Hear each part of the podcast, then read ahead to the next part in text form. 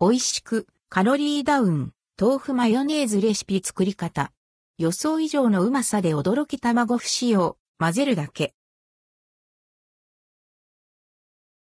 サラダのお供に、美味しく、カロリーダウンできる、ダイエットレシピ、豆腐マヨネーズをご紹介します。豆腐の風味と、まろやかなコクにはまる。豆腐マヨネーズレシピ。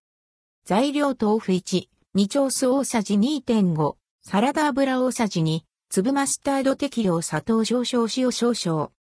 作り方1、水切りした豆腐、酢、サラダ油、粒マスタード、砂糖、塩をミキサーやフードプロセッサーに入れます。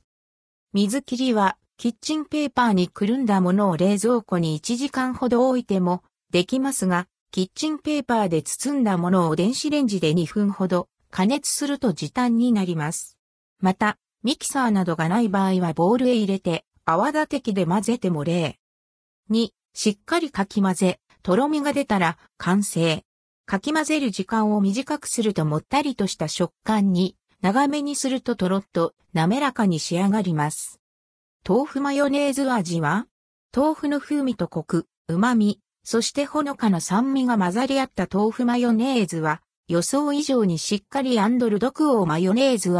rdquo。もう少し淡白な味わいになるかなと思っていましたが、風味も良く、サラダのドレッシングやディップソースなどにぴったりです。電子レンジで水切りした豆腐を使うと、ほんのり温かなマヨネーズに仕上がるのですが、これがまたうまい。出来たてをぜひ一度楽しんでみてくださいね。